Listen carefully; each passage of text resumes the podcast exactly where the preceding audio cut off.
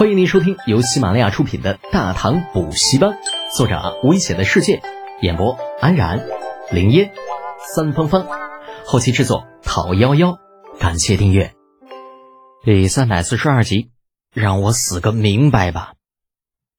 御书房的讨论进行了不足一刻钟，便安静下来。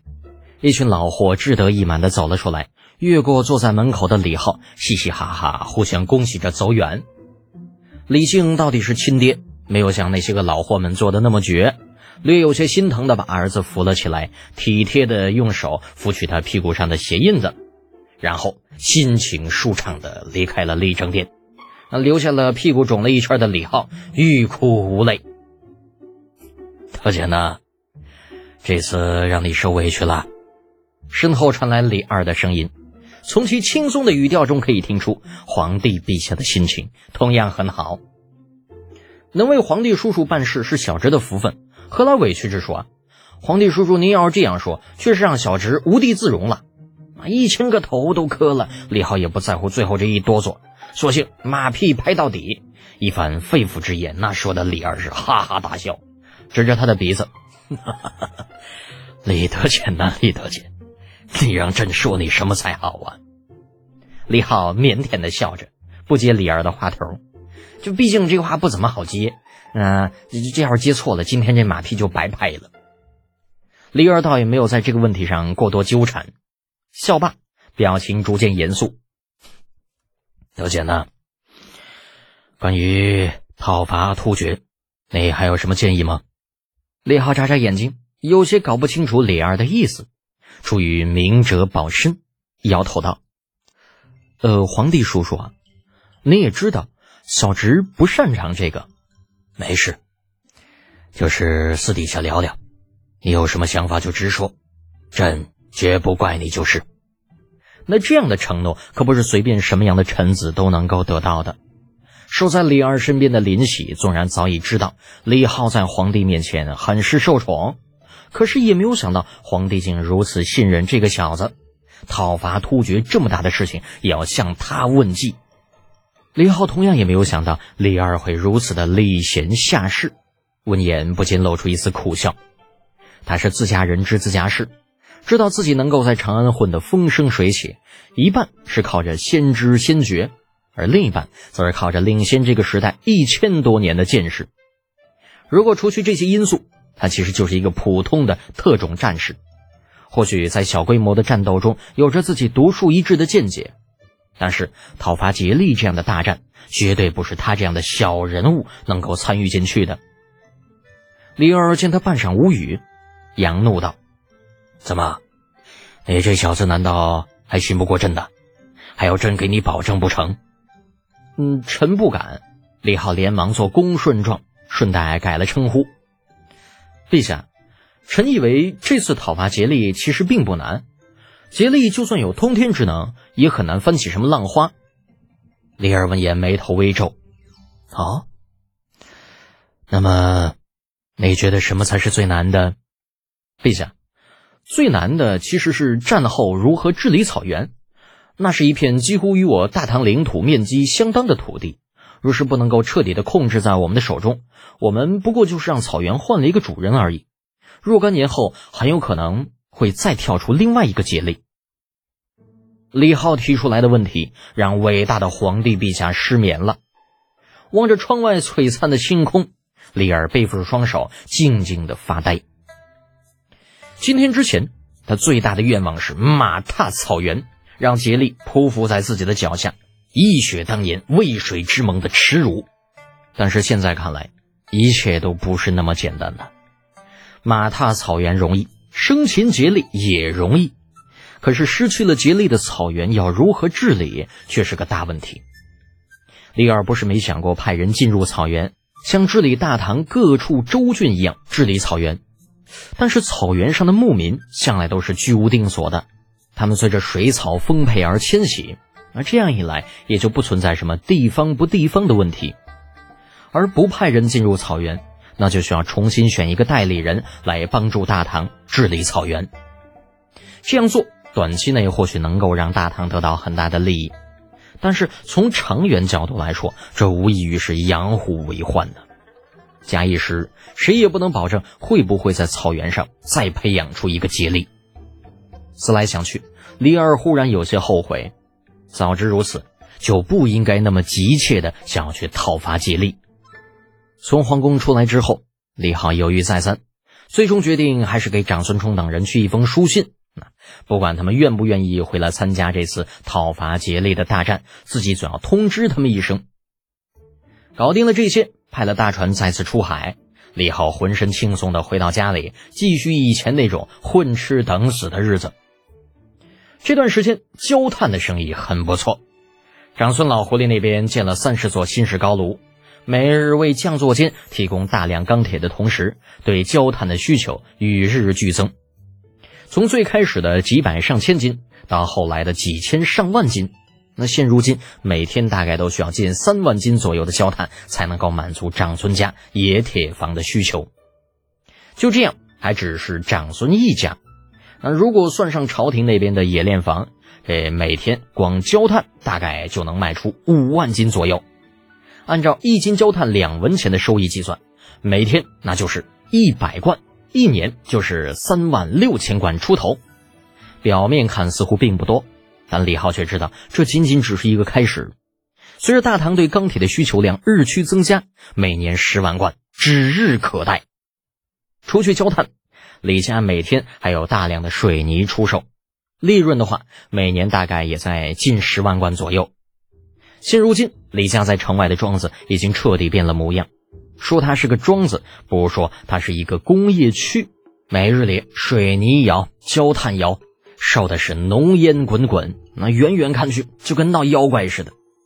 为了避免空气污染影响周围百姓的生活质量，李浩这段时间正琢磨着啥时候跟李二提个建议，啊，把老头子跟自己的封地咱换换地方，最好弄到咸阳北边那矿山的周围。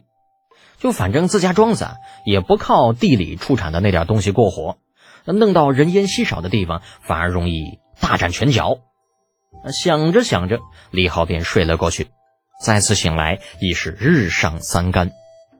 迷迷糊糊睁开眼，隐约间可以听到窗外传来女人的声音：“老子这院子里什么时候有女人了？”李浩先是一呆，接着便反应过来。这不是自家那个魔人精堂姐李月玲的声音吗？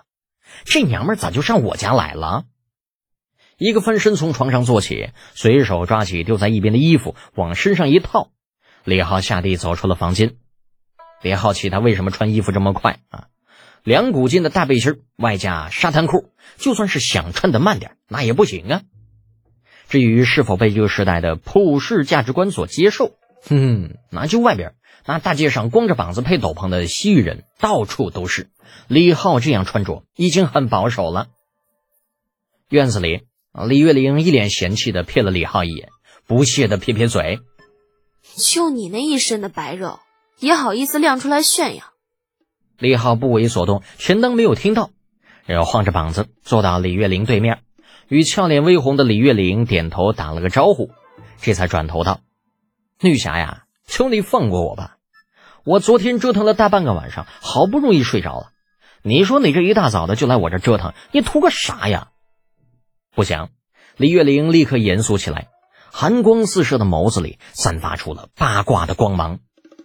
折腾，跟谁？那明明是一个很简单的问题，可为什么老子总是觉着，就到了这娘们那嘴里，就像是在开车嘞？李浩摸了摸鼻子，决定还是先把车停下来的好。总之是正事儿，具体嗯就别问了。过段时间消息传开，你们自然就会知道。现在你们能不能告诉我，这一大早的跑我家来，到底想要干什么呀？哎呦，我说堂弟，你还真是卸磨就杀驴啊！你不知道堂姐我费了多大的力气，才帮你把雪雁从家里约出来。你倒好，不说声谢谢也就罢了，反而问我来干什么？望着振振有词的堂姐，李浩一手扶额：“姐，你确定不是你在王府无聊了，打着找雪雁聊天的名义出来逛街呀？”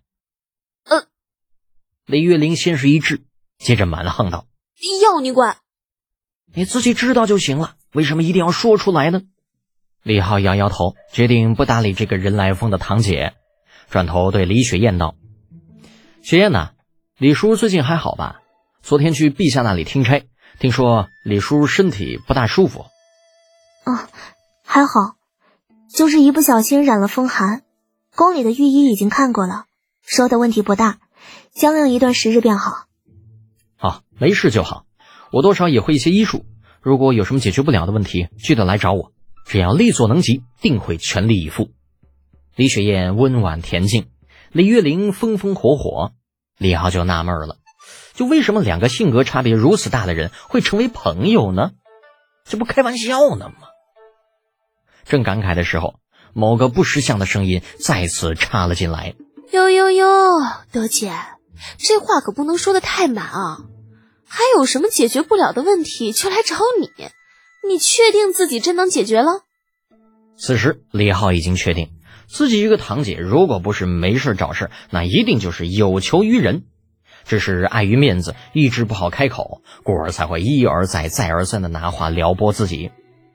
正打算拿话挤兑他几句，却听李雪燕道：“德姐，说到帮忙，我我还真有一件事想要求你。”李浩眯了眯眼睛，目光自李月玲脸上扫过。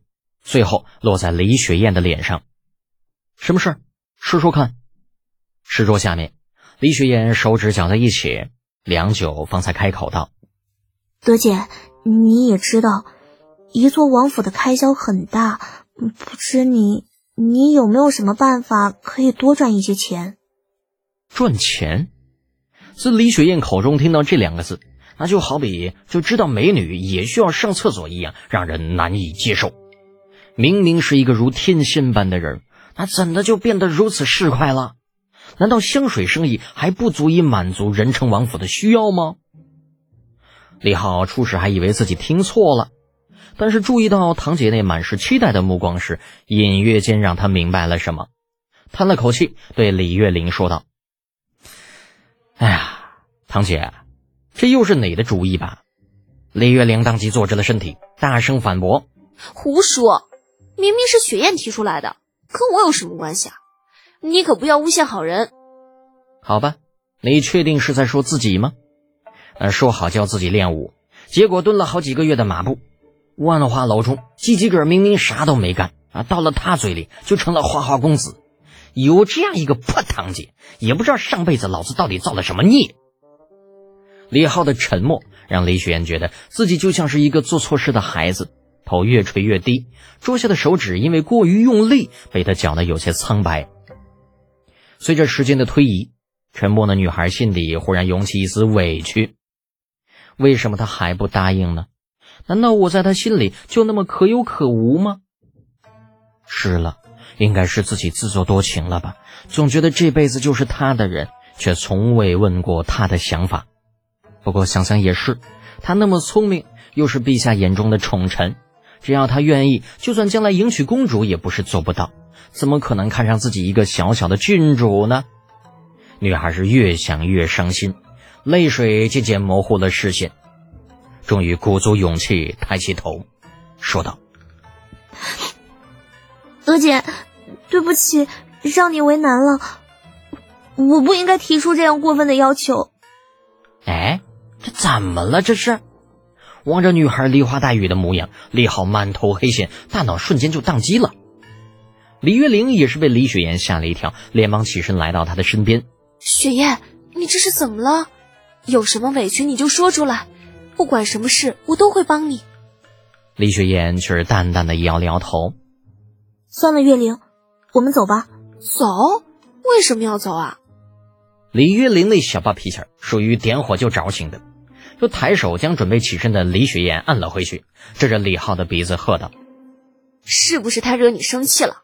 你放心，我这就揍他一顿，给你出气。”李雪燕却在此时拍了拍闺中密友的手，啜泣道：“不，不必了，强扭的瓜不甜。就这都什么跟什么啊？那怎么刚刚还好好的，这家伙一转眼就就就晴转大雨了呢？”望着自说自话的两女。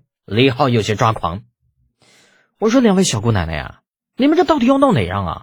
拜托啊，那好歹让我死个明白成不？同为女人，听到强扭的瓜不甜之后，李月玲哪能不明白李雪燕的意思呢？问题是，偏偏自家这个堂弟像个木头一样，傻乎乎的，这真傻，还听不明白呢。真不知道他那个祸害的名声，这到底怎么来的？这么傻！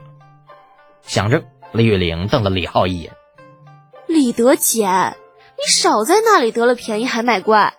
我家雪燕长这么大就没求过人，这次好不容易向你张一次嘴，你却在那里推三阻四，亏你还是个男人！”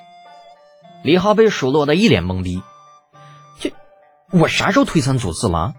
我这不正想办法呢吗？”你在想办法？当然在想办法呀！你以为那那钱就那么好赚呢？啊啊！大唐这么多人，赚钱真要那么容易？早就满世界都是有钱人了，何至于还有那么多人连饭都吃不上啊？咦，好像说的很有道理哦。那如果这样说的话，好像自己错怪他了。突眼看了看有些懊恼的李浩，梨花带雨的小女孩突然觉得有些不好意思，扑哧一声，嗯，就笑了出来。这李浩更懵了。哎呀，我去！这他妈这这这这什么情况啊？一会儿哭一会儿笑的，你几个意思啊？还没等李浩琢磨明白呢，李月玲一对白眼球就甩了过来。看什么看？还不快点去想办法！哎呀，惹不起啊，惹不起！这怪不得后世的时候那国家推行一夫一妻制，原来这并不是限制，而是对男人的一种保护。一个头两个大的李浩。痛苦的摇了摇头，那现在他宁可面对一百个李二，也不想面对一个李雪燕，这简直太麻烦了。那不过你还别说啊，就这么一折腾，还真让李浩想到了一桩生意。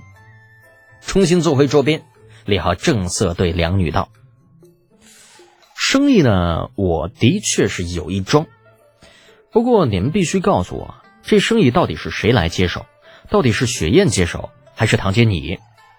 呃，李月玲顿时有些支吾，在李浩炯炯有神的注视下，最后不得不坦白：“哎呀，好嘛，说就说，是我家生意，这一下你满意了吧？”